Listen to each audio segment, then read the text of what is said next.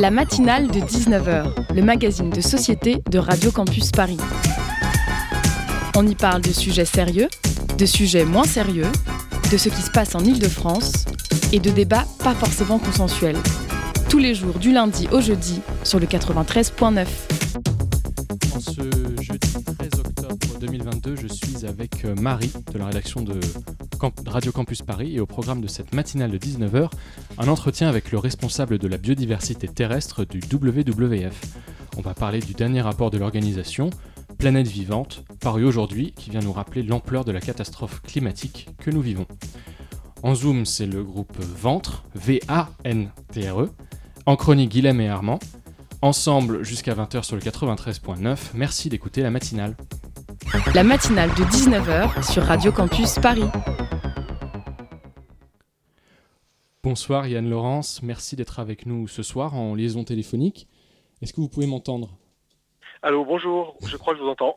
Bonjour, parfait. Merci beaucoup d'être avec nous ce soir. Votre CV est, impressionnant. Vous êtes responsable du pôle biodiversité terrestre du WWF, économiste. France. France, pardon. Économiste, enseignant à Sciences Po Paris.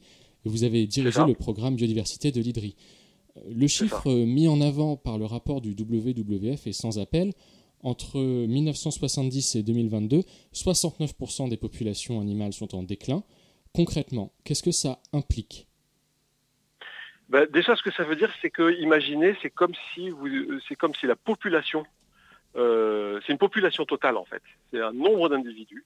Donc c'est un effondrement euh, de 70% euh, presque du nombre d'individus d'espèces sauvages, des espèces que nous avons mesurées. Donc qu'est-ce que ça implique? Ça veut dire c'est un bouleversement majeur.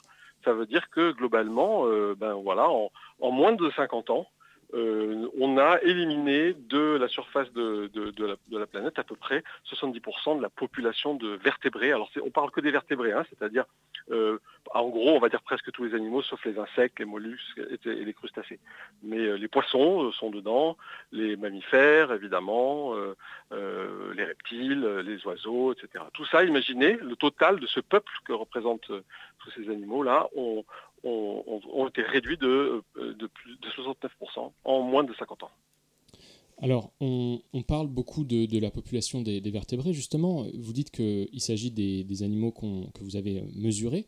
Euh, pourquoi est-ce qu'on parle moins, par exemple, des, insectes ou des, bactéries ou ce genre d'animaux-là? Est-ce qu'ils, est sont moins importants finalement? Alors non, vous avez raison, pas du tout.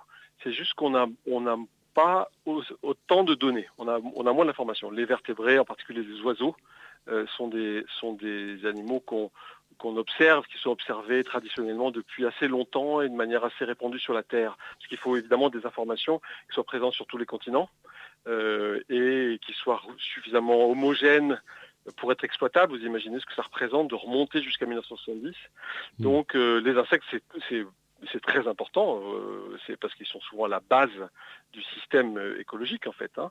Euh, ils ont, vous savez qu'ils occupent beaucoup de fonctions, par exemple la pollinisation. Ils ne sont pas les seuls, mais mhm. notamment ils pollinisent les fleurs et les légumes, on va, dire par exemple. Mais on a moins de données aujourd'hui pour faire ce, calcul-là. J'aimerais bien moi hein, qu'un jour on arrive à les intégrer à cette évaluation. Elle sera probablement encore pire d'ailleurs, parce que le déclin pour les insectes est assez considérable aussi. Mmh. Euh, les quelques chiffres qu'on a sur des, sur des populations localement euh, représentatives sont, sont encore, plus, euh, encore plus en déclin. Mais ils ne sont pas intégrés à l'indice parce qu'on n'a pas assez d'informations. Alors, on a entendu parler beaucoup de, de, cette expérimentation qui avait eu lieu au Royaume-Uni où on comptait les insectes sur les pare-brises. J'imagine que ça ne doit pas être le seul moyen qu'on a aujourd'hui en 2022 pour pour euh, quantifier les populations d'animaux. Non, non, bien sûr.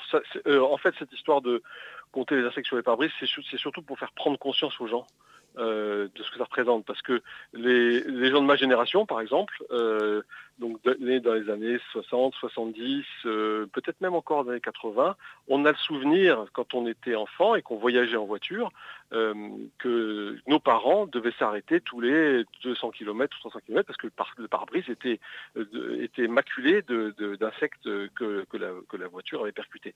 Aujourd'hui, vous pouvez traverser la France, euh, par exemple, ou, toute l'Europe, quasiment sans avoir nettoyé votre pare-brise. Et donc, c'est une manière de se rendre compte du mmh. dépeuplement en l'occurrence là c'est des insectes, c'est pas des vertébrés, mais du dépeuplement généralisé du, monde dans lequel on vit. On parle souvent de la sixième extinction. Qu'est-ce que ça veut dire? Ça veut dire qu'en fait, vous savez qu'il y a eu cinq grandes extinctions qu'on peut appeler géologiques, qui sont liées à des énormes changements euh, du système de la planète euh, liés à euh, plein de choses, hein, et qui, en général duraient quelques, enfin, se passaient pendant quelques millions d'années. Euh, qui sont des, donc des, grands changements, des grands bouleversements. Parfois, dans une certaine, pour certaines extinctions, il, ne restait plus que 1 ou 2% des espèces vivantes avant l'extinction euh, qui, survivaient. Et, mais ça a été donc euh, dans la, dans la, plus que la préhistoire, hein, dans l'histoire dans la préhistoire de la Terre. Là, on est en train de faire la même chose, mais à toute vitesse. En 200 ans, en gros, on est en train d'avoir le même type d'impact que ce qui avant se passait en des millions d'années. C'est pour ça qu'on parle de sixième extension, parce que c'est aussi euh, rapide et aussi important, enfin non, c'est beaucoup plus rapide, pardon, mais c'est beaucoup plus, c'est aussi important en masse euh, que mm. ce qui s'est passé, euh, par exemple, au moment de l'extinction des dinosaures. mais sauf que nous, on le fait en 200 ans, peut-être 300 si on a encore un siècle, et puis et, alors qu'avant, ça se faisait sur des millions d'années. Donc sixième extinction à l'échelle de la Terre, mais première extinction causée par, des, par les humains.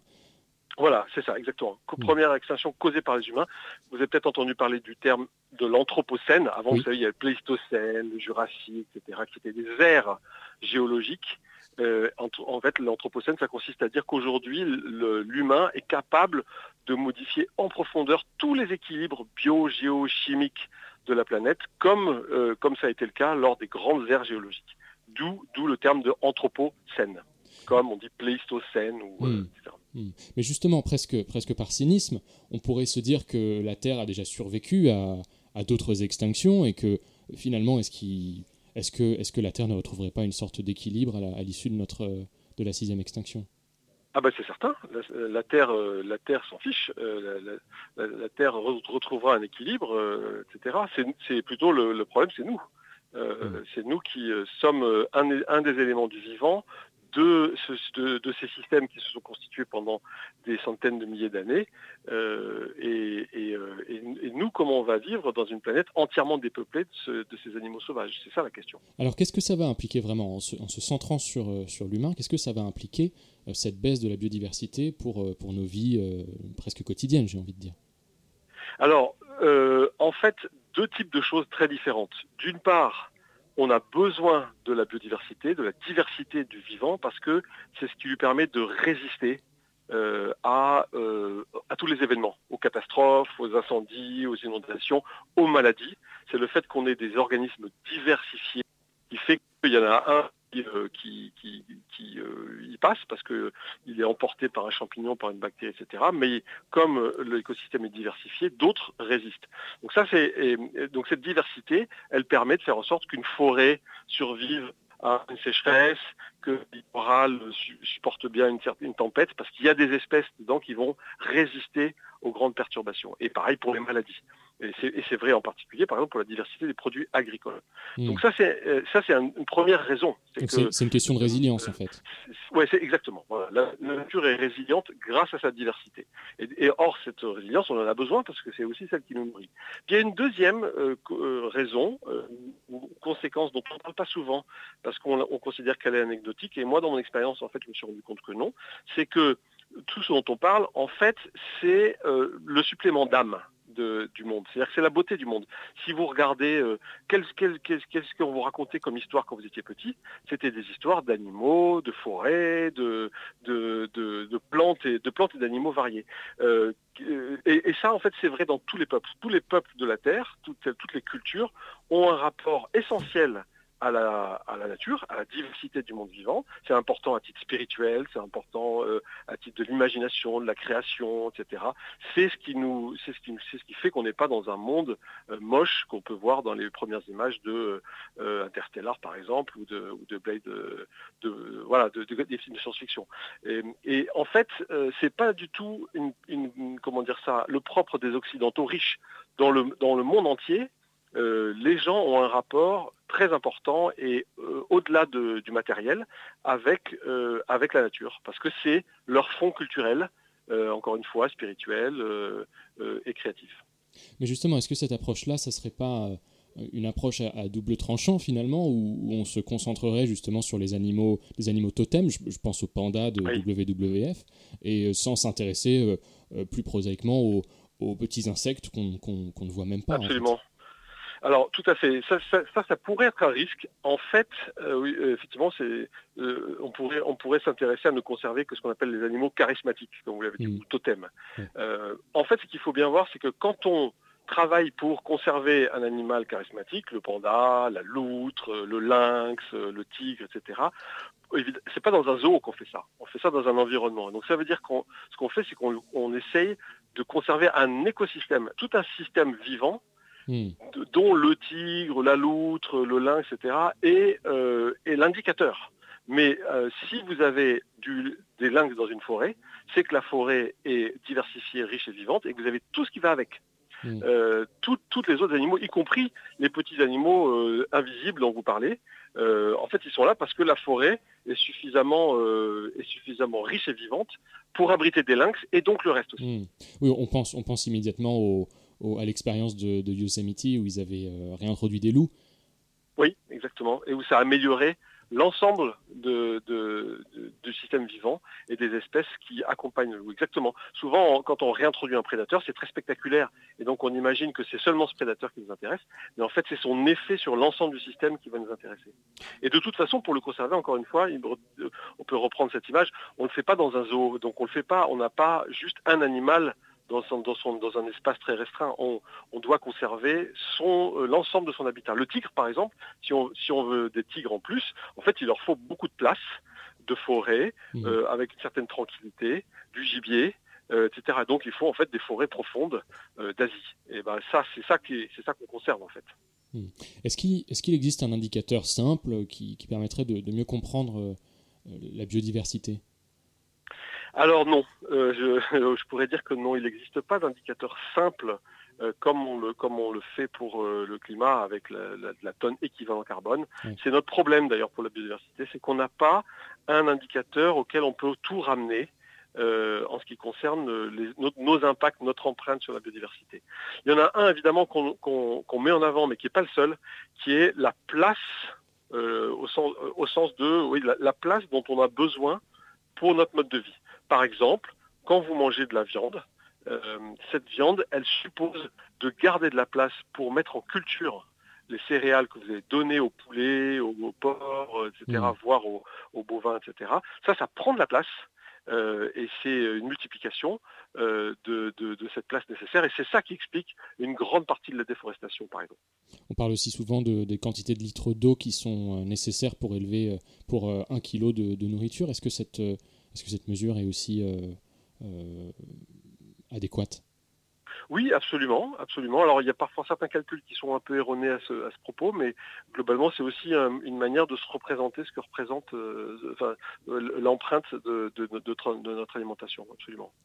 Alors on, fera, on fera une pause un peu plus tard dans, cette interview et, ensuite je voudrais qu'on parle de, des, actions qui peuvent être prises pour, euh, pour lutter contre, contre cette chute drastique de notre biodiversité. Euh, mais avant ça, j'aimerais vraiment qu'on fasse un point sur euh, les, actions humaines qui sont à la, à la cause de, cette, de cette baisse. J'imagine qu'il n'y a pas que le climat et qu'il y, y, a énormément de choses que, que nous, humains, faisons qui, qui, qui sont la, la, cause de cette chute de biodiversité. Oui, alors là, en fait, si on raisonne à l'échelle de l'individu, ce que vous et moi, on a comme responsabilité et comme action sur la biodiversité, hein, je, parle pas, je parle bien de biodiversité et pas de climat, c'est notre assiette. C'est ce qu'il y a dans notre assiette. C'est ce qu'on mange. C'est ça la première euh, responsabilité individuelle de la biodiversité et en, et en particulier dans notre assiette, c'est la part de produits animaux. Euh, c'est-à-dire que c'est mmh. la quantité de viande qu'on mange, mais pas seulement, hein, de lait aussi. Euh, c'est ça qui est notre le premier déterminant parce que je reviens à cette, cette idée de la place, parce que la, la, viande, l'animal, il a besoin de place euh, pour, pour, être, pour être nourri, en fait. Et euh, mm. donc cette, cette pression sur la biodiversité qu'on voit partout, et en particulier en Amérique latine, qui est là où, ça, où la biodiversité décline le plus, elle est liée à notre assiette, à ce qu'on met dans notre assiette, et en particulier à l'excès de viande. Encore une fois, euh, on, dit souvent, il ne s'agit pas de demander à tout le monde de devenir absolument végétarien, mais on mange trop de viande. Déjà, on en mange trop pour notre santé. Hein. Euh, mm. L'OMS a montré qu'on en mange à peu près 20 à 25% trop. Un Européen mange à peu près 20 à 25% trop de, trop de calories animales euh, par, an en moyenne. Et en plus, c'est aussi ça le problème, la première pression sur, sur la biodiversité. Puis après, bien sûr, à l'échelle euh, des politiques euh, plus collectives, politiques publiques, etc., il y a la conservation, le fait de, de, dire que certains espaces, on les gère différemment. ça ne veut, pas dire qu'on n'y fait rien, ça ne veut pas dire qu'on n'y va pas, mais, ça veut dire qu'on lève le pied, on réduit la pression qu'on en met sur l'exploitation, par exemple l'exploitation des forêts euh, ou, de l'eau, etc. c'est le principe des parcs naturels, des réserves, etc., Ça, c'est plus une vision collective. Vous restez avec nous, Yann Laurence, on va revenir tout de suite avec vous euh, pour parler notamment de nodules polymétalliques. Mais juste avant, j'aimerais qu'on fasse une petite pause musicale. Avec plaisir. Merci.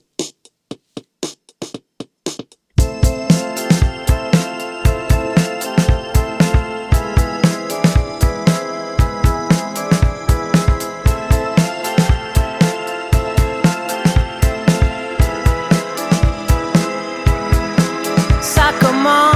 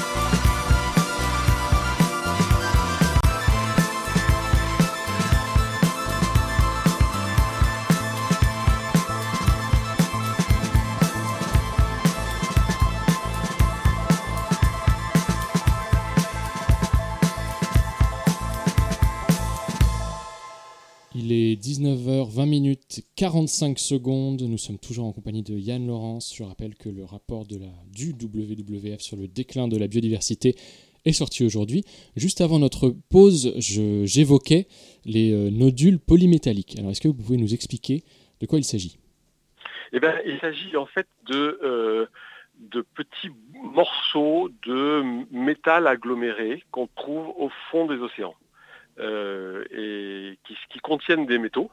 Euh, de différentes natures, dont des métaux rares, et euh, évidemment qui, qui attise la convoitise euh, du secteur minier, on pourrait dire, qui se dit bah, ça pourrait être une bonne affaire que d'aller récolter ces, morceaux de métal parce qu'il n'y a pas besoin de creuser la terre, il y a besoin d'aller en revanche au fond de la mer et du coup de pouvoir exploiter un jour ce métal.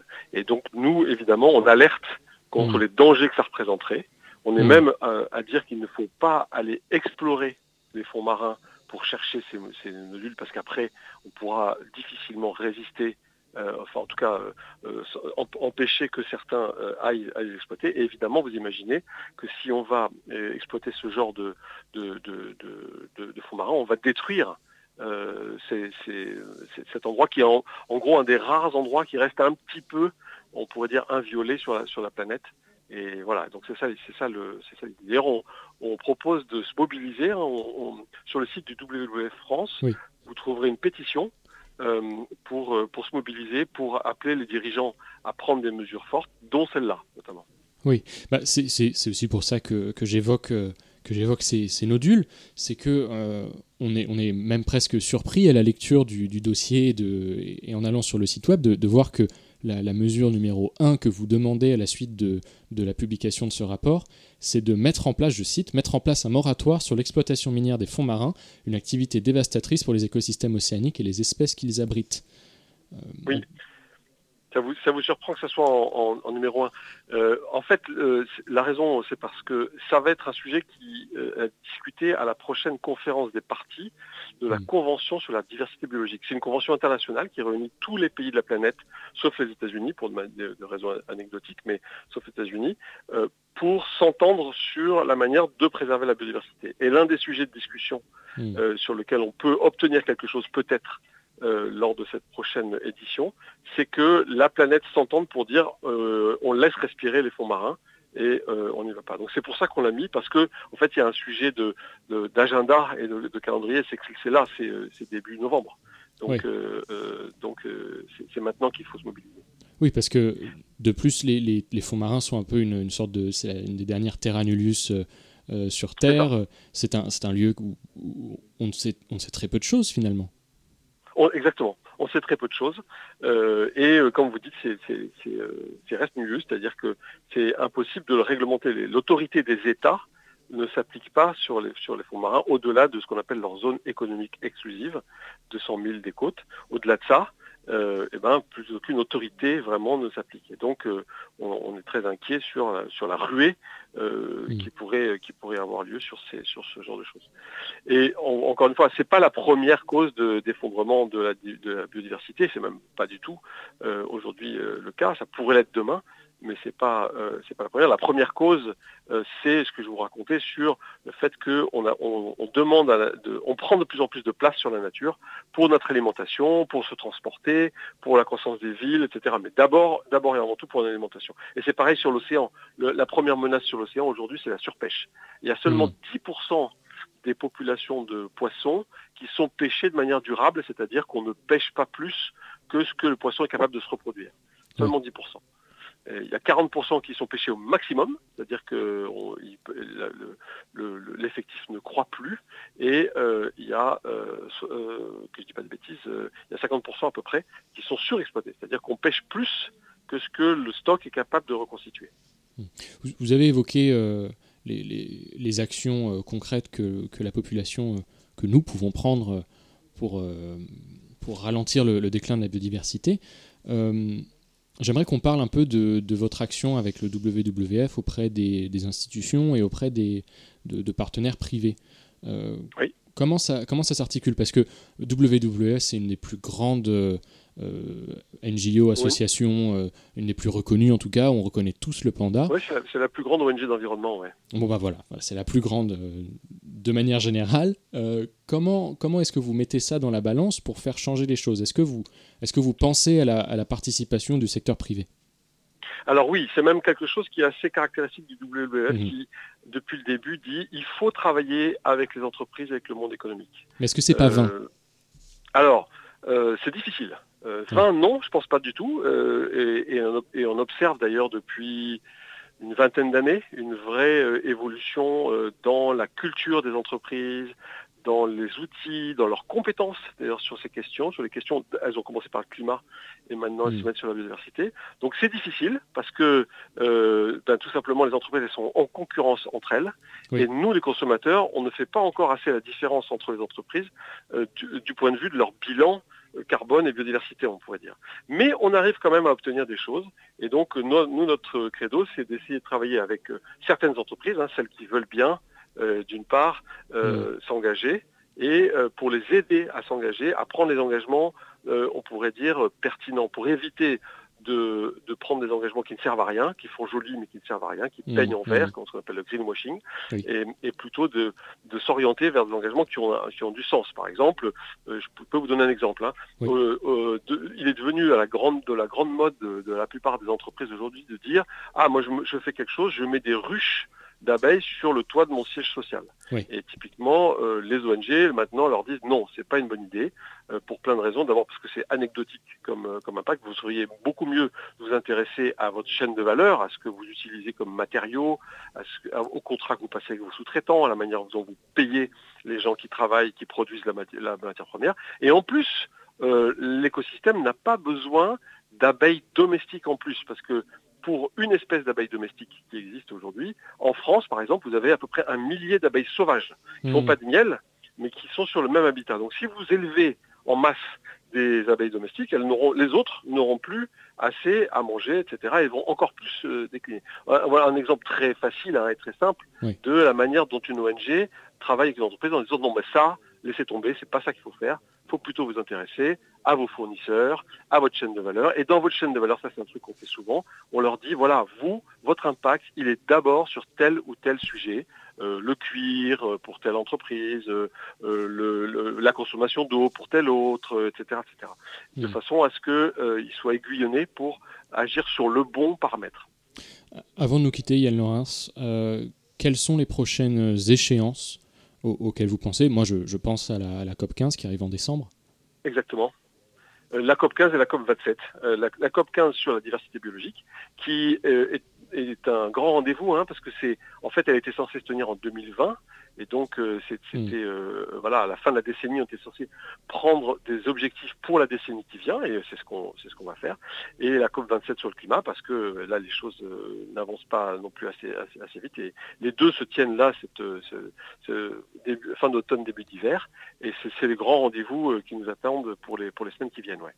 Eh ben, on, espère qu'on vous retrouvera sur Radio Campus Paris pour euh, parler de, parler de, ces rendez-vous. Merci beaucoup en tout cas d'avoir pris le temps de, nous expliquer le, rapport du, de WWF qui vient de sortir aujourd'hui.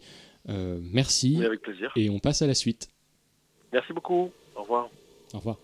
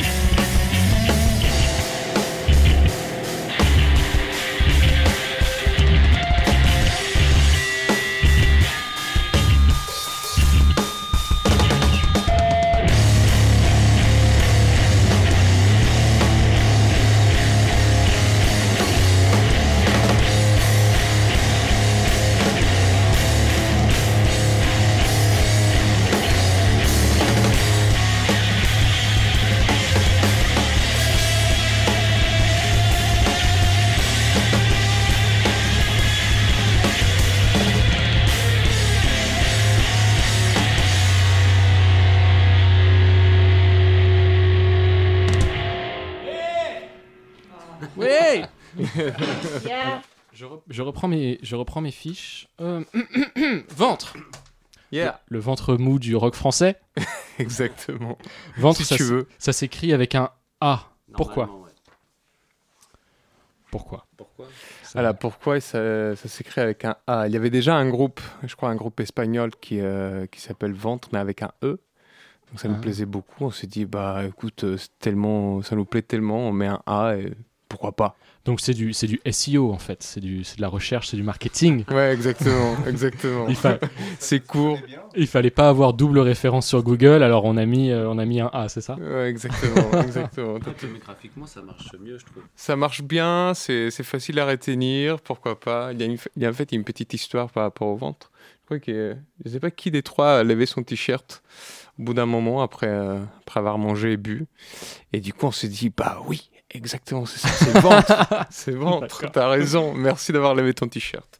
Alors on, on vient d'écouter euh, un, de, un de vos sons, euh, Kuato, Kuato, Quato. Kuato, ça veut, ça veut dire quoi? Alors, je sais pas si t'as as vu le film avec euh, Arnold Schwarzenegger, euh, Total Recall. Oui. Et à un moment, il y a un, un- un petit mutant qui est dans le ventre de quelqu'un. Ouais. Et il s'appelle Quato.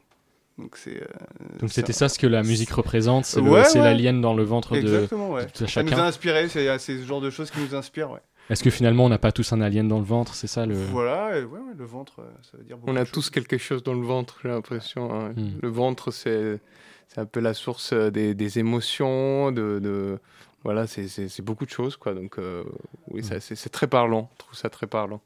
Et donc ce film nous a marqué, enfin en tout cas avec Damiano. Ouais. Oui, carrément. Alors votre groupe là, euh, je vous ai même pas présenté, je suis vraiment un goujat. Est-ce qu'on peut, est-ce qu'on peut vous présenter? Donc il y a deux bassistes et un batteur. Alors moi, je, pour la petite histoire, je, je remplace ce soir à cause du, du Covid. euh, Notre présentatrice chérie euh, n'est pas là. Euh, je n'ai pas fait de recherche sur vous. Je ne sais pas qui est le qui sont les bassistes et qui est le batteur. Donc est-ce que on va pouvoir faire une sorte de, de petite devinette Alors, moi, je suis euh, Damiano, donc premier bassiste, disons le, le bassiste euh, classique. Donc, euh, j'ai vraiment un vrai rôle de bassiste dans le groupe. D'accord. Donc vraiment la, la, la, la, la fondamentale, les fréquences graves. les fréquences Les- graves, la basse. On, on- on l'appelle, voilà, on s'est un peu inspiré de Magma. Je crois que c'était Magma Ouais. qui utilisait ce, ce terme-là. À un moment donné, ils ont eu deux bassistes. Mais est-ce que vous pas- inventez votre propre langage aussi du coup? Pas encore, mais peut-être. hein, Pourquoi encore. pas Ah, déjà, on Le cobayen. propre orthographe. Ah, vous avez votre propre orthographe. Ah. Donc on est vraiment quand même dans, cette, dans cet esprit très... Tous les euh, E, tu les remplaces par des A. Déjà. déjà, oui, ça c'est vrai. on est quand même dans cet esprit assez surréaliste. euh, Absolument. Donc, euh, euh, Magma utilisait basse terre et basse air. Donc, euh, moi, je suis entre guillemets la basse terre, c'est la basse classique. D'accord. Et, euh, Et la donc, basse R du coup C'est moi, Yann, et puis je fais. euh, Alors, Yann, il faut parler ouais, dans le micro. Excuse-moi. Attends, Ouais. Je vais mettre sur votre micro comme ça. Vas-y. Voilà. On, on opère une petite euh, réarrangement parce qu'ils se sont mis tous d'un côté. Il y a un côté équilibre. On a des micros à Radio Ouais. Campus. hein. Vous pouvez vous asseoir. Voilà. Tout va bien se passer. Alors, dans le micro, bien distinctement. Alors, Et euh, La moi, basse je m'occupe de la basse R. C'est la basse euh, joue un peu comme une guitare en fait au final, mais euh, il y a des, comme c'est des fréquences plus graves, quand on fait des gros riffs, ça sonne, ça sonne plus lourd quoi. Donc j'ai plein de pédales. J'ai au moins une dizaine de, de pédales d'effet, et donc euh, on rigole euh, avec ça quoi. en mode euh, shoegaze, on regarde Exactement, pieds, c'est euh, exactement ce que j'allais dire. Tu vois, tu, tu connais. euh, Un terme que je connaissais pas. Que tu connaissais pas. euh, depuis, Voilà, bah, c'est du semaines. ouais. D'ailleurs, ça a demandé beaucoup, be- beaucoup de recherche, entre guillemets, parce que deux basses ensemble ne vont pas forcément ensemble. Oui, oui. Bah, C'est peu- une mauvaise idée au départ. Il y a un peu, il y a un peu clash de fréquences, non euh, Oui, oui, exactement. C'est pas une bonne idée. De, ton aussi, de, texture, de comment vous rendez ça intéressant? Euh, bah, justement, il faut que chacun trouve son rôle. Donc, euh, il faut une vraie basse, une basse, euh, une basse terre et une basse air qui prend le reste, le reste de la place. Et- Entre, excuse-moi. Et, et puis, comme le batteur, en plus, comme on répète chez lui, il y avait plein de matériel et donc on a pu essayer euh, plein, de, plein de pédales d'effet pour euh, approfondir notre son. Quoi. Enfin, moi, c'est c'est un peu grâce à, Mm. à cet endroit que j'ai réussi à, à trouver mon son parce qu'on avait d'autres d'autres d'autres matériels, quoi, du, des pédales, des, des amplis et tout. Est-ce que vous trichez quand vous enregistrez? Parce qu'il y a beaucoup de groupes, Ah, quand ils sont deux ou trois, non, non. il y a beaucoup de groupes où La même les, gens en solo, ils n'ont pas le choix, mais les groupes, quand ils sont deux ou trois, Ah non, non, euh, je suis désolé, sur Logic, il y a autant de pistes qu'on veut. Très bonne question, ça. Tu poses des bonnes questions. Alors, alors qu'est-ce qu'on fait quand on est à trois et qu'on a deux basses, donc monophoniques ou alors euh, polyphonie euh, 4 max Ok? Une batterie, bon, tu joues très bien, mais une batterie, t'as que deux, deux bras. Comment on fait pour occuper tout cet espace sans tricher, sans, sans stacker des pistes et mettre des synthés, et mettre des pads et des choses comme ça? Est-ce que vous faites ça? Je dis pas qu'une Mm. approche est moins bonne qu'une autre. Non, bah, en fait, ce qu'on fait réellement, c'est que déjà, on essaie de proposer quand c'est sur scène et quand c'est sur studio, c'est la même chose. Qu'il n'y ait pas de mensonge, qu'il n'y ait pas, genre, comme plein de groupes, de, de comment, comment ils rajoutent des, euh, des séquences, etc. Par contre, ce qu'on peut Mm. faire, ce qui peut nous arriver, c'est juste de grossir un son. Mais ça, c'est. euh, c'est du traitement après, Voilà, c'est exactement pas- ça. Mais à part ça, euh, on, fait, on fait très peu d'édits, comme ils disent. Où on peut, par exemple, si par exemple, moi, euh, je peux me tromper, enfin, comme tout le monde, en fait, ben, des fois, on peut euh, couper et remettre, mais c'est pas Vous trop pas le. ça, en fait, pas plusieurs prises. en fait- c'est on arrive au studio, on. mais en fait, l'idée, euh, le, le- nous, comment on s'est dit qu'on allait faire nos albums, c'est que des sessions. C'est-à-dire qu'à chaque Ouais. fois, on se voit 3-4 jours et à la fin des 3-4 jours, on a enregistré un EP. D'accord. Et donc, du coup, bah voilà. on- C'est du live. C'est ça, c'est du live à 100% Dans et on peut EP, rajouter des Mais est-ce que trucs. vous avez déjà composé avant quand même? Ou est-ce que vous débarquez au studio en vous disant on jam? Il y a les deux. Oui, il y a les deux. On, se- on- on compose pas mal à distance, même parce que les, les, les, les, les EP qu'on peut entendre jusque maintenant, ils ont été composés en plein confinement, je dirais. Euh, donc on, on composait à distance, on se voyait quand on pouvait pour, euh, pour composer ensemble. Hmm. Et ensuite, euh, bah, entre un confinement et l'autre, voilà, on se rendait chez, chez Com parce qu'on a tout enregistré chez lui. Ah, Et, c'est tout, tout du home studio. euh, Tout du home Tout studio. est fait maison. Tout est fait maison. C'est oui. masterisé. Donc, donc une maison qui contient une batterie quand même. Et Exactement. musiciens, plein de musiciens. Et plein de au, moins un parc micro et des, Ah ouais. des Ah racks ouais, et des choses. Et ouais, c'est une grosse, euh, gro- grosse maison avec plein de musiciens et donc voilà, c'est très inspirant. euh, On échangera peut-être nos adresses à la fin de. de avec plaisir. Très bien. parfait. Comment vous définissez votre style? Qu'est-ce qu'est-ce que vous êtes en fait? Alors moi j'aime bien dire qu'on est du punk, Et mais à chaque fois je me fais... euh, Et, et j'ai et j'ai une question qui viendra après, on va prendre le- les avis de chacun, hein, mais j'ai une question qui vient après, c'est est-ce que vous aimez bien vous définir en micro-genre, en Ah, post, euh, post la- pré-punk, euh, machin, ou est-ce que vous aimez bien juste dire, bah en fait nous, on fait du rock ou on fait du métal ou on fait du punk ou- Moi je suis plus de cet avis-là. J'avoue que chaque fois que je, que, que, C'est c'est qu'on presque qu'on 20. sort, il y a des gens qui veulent absolument euh, euh, mettre un nom sur ce qu'on fait. et ou, presque euh, réinventer. euh, Ouais, mais, en, en vrai, à chaque fois qu'on qu'on compose, c'est même si on a des influences, c'est quand même une, euh, une création, donc il y a quelque chose de nouveau. Donc si on doit toujours mettre un mot à chaque fois qu'un truc est créé, on s'en sortira jamais. Enfin, c'est mon avis, hein, il est pas, je, suis- je, suis- je suis tranché là-dessus Mm. parce que c'est plus simple de dire à quelqu'un, euh, je fais du punk, je fais du rock, que euh, je fais du rock, jazz, machin, etc. Mm-hmm. Au final, la personne sait même pas du tout ce que c'est. On a quand même été obligé, euh, on a quand même été obligé de donner une petite étiquette, euh, notamment euh, sur les réseaux sociaux, etc., pour dire aux gens, voilà, on fait pas la salsa, voilà. On a entendu, on a mis un extrait, ce n'est pas de la salsa. Complètement. Donc, on, avait, on avait classifié ça comme euh, mat rock, shoegaze et stoner rock. Mais après, il y a énorme, tellement Parce qu'il faut se référencer, hein, on en parlait avec Ventre avec un A. Hmm. Si, Oui, si oui, vous êtes parti dans cette démarche dès le départ, les gars, il faut aussi dire voilà, nous on fait ça, on est différent parce que. Carrément. Co- comment est-ce que vous vivez ça en fait, euh, en tant que, que groupe euh, du, du 21e siècle? Qui, euh, qui doit euh, se battre sur les plateformes et euh, aller sur DistroKid et, Bah, nous, on a quand même, je trouve que depuis qu'on a sorti notre projet, on a, on a pas, on a, on n'arrête pas de jouer. On a toujours des, des gens qui viennent nous voir et des, et des, et des personnes qui nous demandent euh, de, de jouer pour eux. Donc, on n'a pas trop eu le temps de réfléchir aussi. hein. Franchement, on, on, on- on a la chance d'être suivi par deux assos qui nous ont fait jouer, Below the Sun et En veux-tu en v'là, qui sont des assos qui font des styles comme ça, underground, Mhm. post-rock et tout, comme on dit. hein. Et euh, on a eu la chance de faire nos premiers concerts avec eux et euh, c'est trop bien. euh. voilà, après, euh, heureusement qu'on a Damiano qui s'occupe euh, des réseaux. Parce que nous, on n'est pas très bons. On est une équipe, c'est ça. ouais, ça nous, on mixe, nous, on mixe et la communication, c'est Damiano. Ouais, ouais. Donc, euh, voilà, nous, on s'occupe du son. euh, voilà. ça va bientôt être la fin de notre interview. Euh, juste avant de finir, une dernière question. Qu'est-ce qui est déjà apparu? Qu'est-ce qui va venir? Quels sont vos événements? Quels sont vos réseaux Alors, euh, grosse euh, news, on sort un EP demain.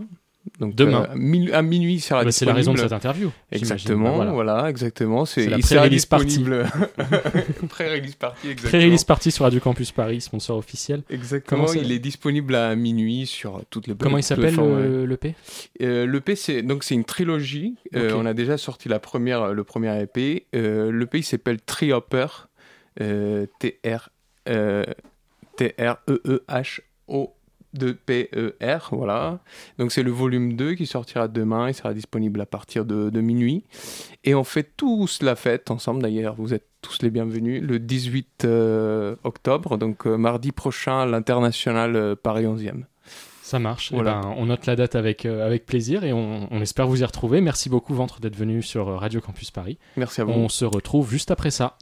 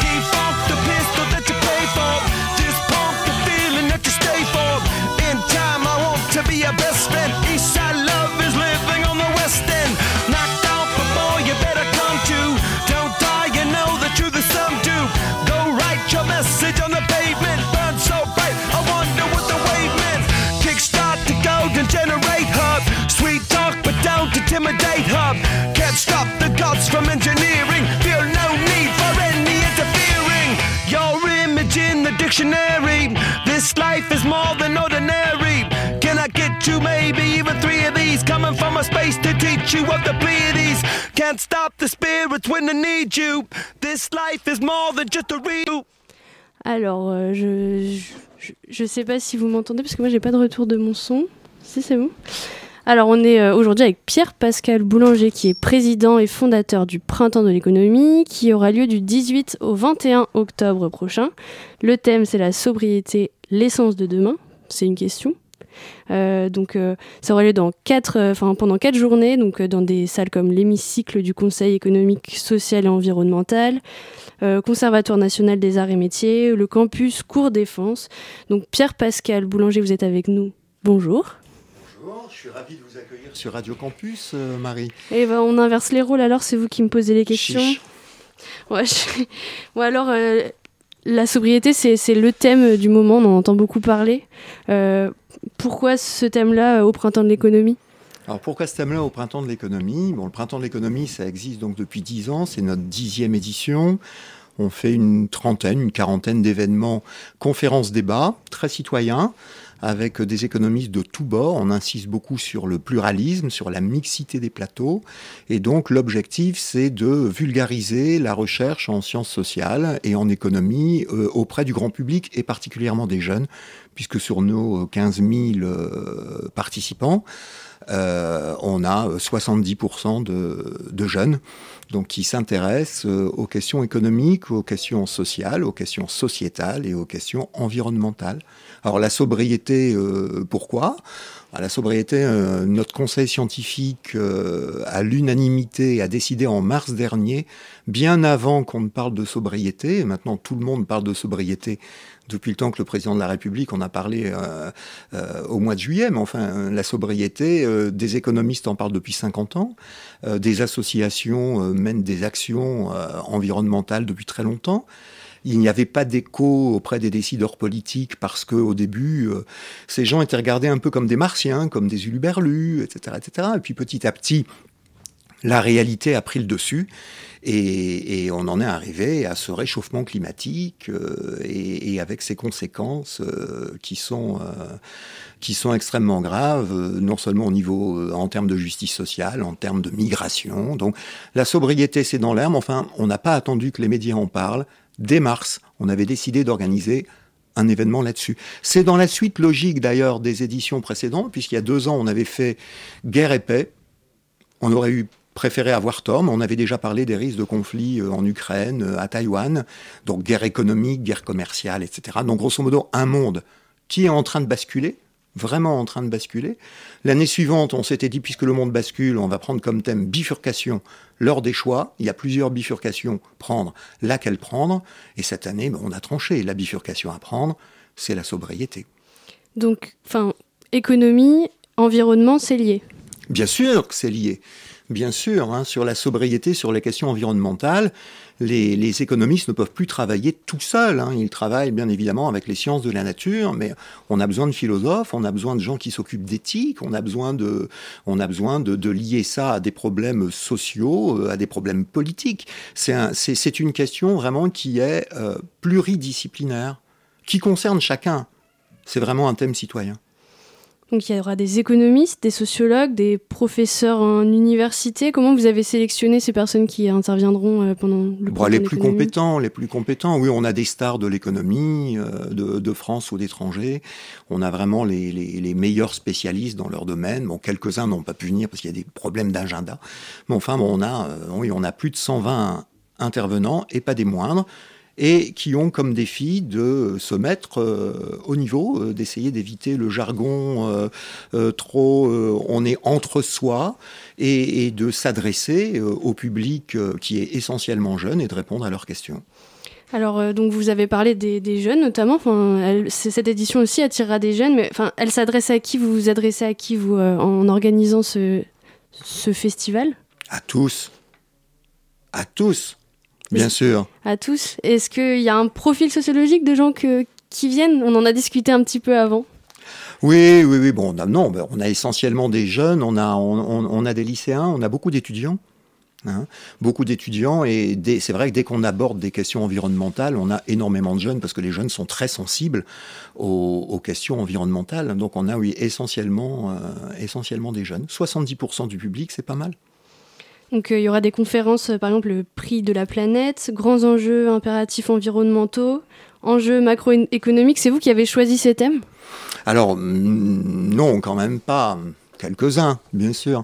Mais non, ce sont les membres du conseil scientifique qui sont des chercheurs dans, des laboratoires d'économie, euh, qui sont euh, professeurs d'université ou en grande école.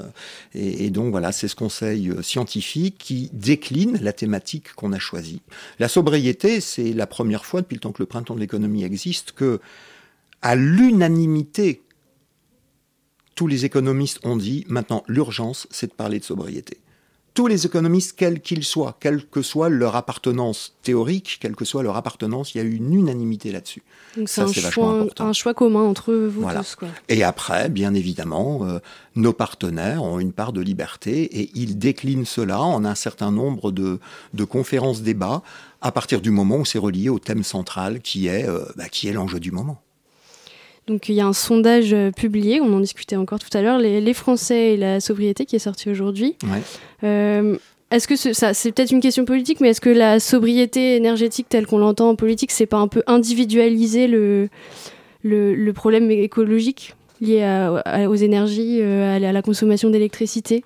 Bah, C'est-à-dire qu'effectivement, ce qu'on entend en ce moment, bon, déjà, déjà, avant même de vous répondre, le fait qu'on parle de sobriété, c'est déjà bien. Oserais-je dire, il était temps. Il était Vraiment, il était temps.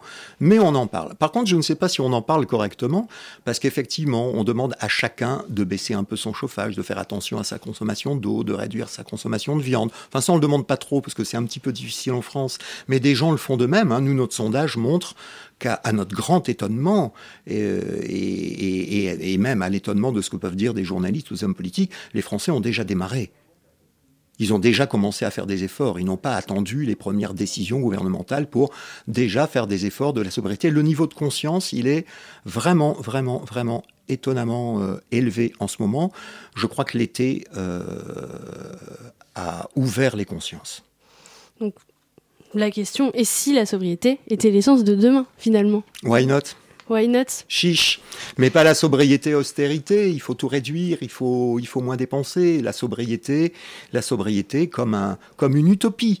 La société, la, sobriété comme un modèle d'une société qui doit euh, soit se réformer et si elle n'arrive pas à se réformer, pourquoi pas un autre type de société? Tout est ouvert. Donc Pierre-Pascal Boulanger, je rappelle, vous êtes président et fondateur du Printemps de l'économie qui aura lieu du 18 au 21 octobre. Merci d'être venu avec nous euh, à Radio Campus Paris ce soir. Merci et vous y êtes invité et tous vos auditeurs peuvent toujours s'inscrire sur notre site printempsdeléco.fr. Il y a un super magazine gratuit pour les jeunes et les étudiants, puis découvrez les résultats de notre sondage, vous allez voir, ils sont surprenants. Le Printemps de l'économie, je le rappelle, on est... Euh, on est partenaire, Radio Campus euh, Paris est partenaire. On va passer maintenant à une petite chronique de Guilhem. Guilhem. La matinale de 19h. Du lundi au jeudi sur Radio Campus Paris. On est de retour. J'ai pas de micro. Merci. On est de retour avec Guilhem qui nous lance sa chronique. Guilhem, avait lieu, hier avait lieu la première de l'événement, la nouvelle émission politique de France Télévisions. Oui, pendant près d'une heure, Emmanuel Macron a été interrogé par la journaliste Caroline Roux sur la politique internationale, puis des invités et envoyés spéciaux ont rythmé le reste de la soirée. Guerre en Ukraine, menaces nucléaires, conflit entre l'Arménie et l'Azerbaïdjan, soulèvement féministe en Iran, tous les grands sujets d'actualité ont été abordés. Ce soir, je voulais vous parler du générique de cette émission, car pour tout vous dire, ce générique m'a un peu chiffonné. Pour vous la refaire, arrêtons-nous d'abord sur la musique choisie. Il s'agit du titre Come With Me du rappeur américain Puff Daddy, aussi connu sous le nom de Sean Combs. Ce titre est inspiré d'un morceau de Led Zeppelin, Cashmere, datant de 1975. La reprise de Puff Daddy est beaucoup diffusée au tournant euh, des 20e et 21e siècles. Elle sert par exemple à la bande originale du film Godzilla en 1998 et au générique du célèbre magazine Téléfoot au début des années 2000. C'est un son très engageant qui donne envie de danser, de monter sur un ring de boxe et qui peut être bien utile de bon matin quand on manque un peu d'entrain, mais est-il approprié pour ouvrir une émission sur la guerre en Ukraine? Parlons maintenant des images choisies par France Télévisions. Oui, au début du générique, l'écran est coupé en deux à l'horizontale, les regards noirs de Vladimir Poutine et Volodymyr Zelensky se superposent, s'ensuit un enchaînement ultra rapide d'images frappantes, un panache de fumée dont on devine qu'il fait suite à un bombardement en Ukraine, un portrait de l'iranienne Massa Amini, des hommes submergés par les inondations monstres au Pakistan, Vient ensuite une image de l'explosion du pont de Crimée, tandis que le nom de l'émission apparaît en grandes lettres blanches et dorées. Toutes ces images se succèdent à un rythme effréné en seulement 10 secondes. Le générique se poursuit dans la même veine pendant 1 minute 30 avec une succession d'explosions et d'extraits de déclarations guerrières. Le tout début de l'émission euh, a provoqué chez moi un certain malaise car on se croirait embarqué dans un programme de divertissement, voire même dans un blockbuster américain. Pourtant, il est ici question d'une actualité bien réelle et dramatique, qui n'est pas un spectacle. On parle en effet de la terreur en Ukraine et des morts dans les manifestations en Iran. Alors pourquoi le service public choisit-il un générique aussi sensationnaliste? Bonne question. Ce générique répond au code de la télé. Il est destiné à capter l'attention du téléspectateur et à réveiller son appétit.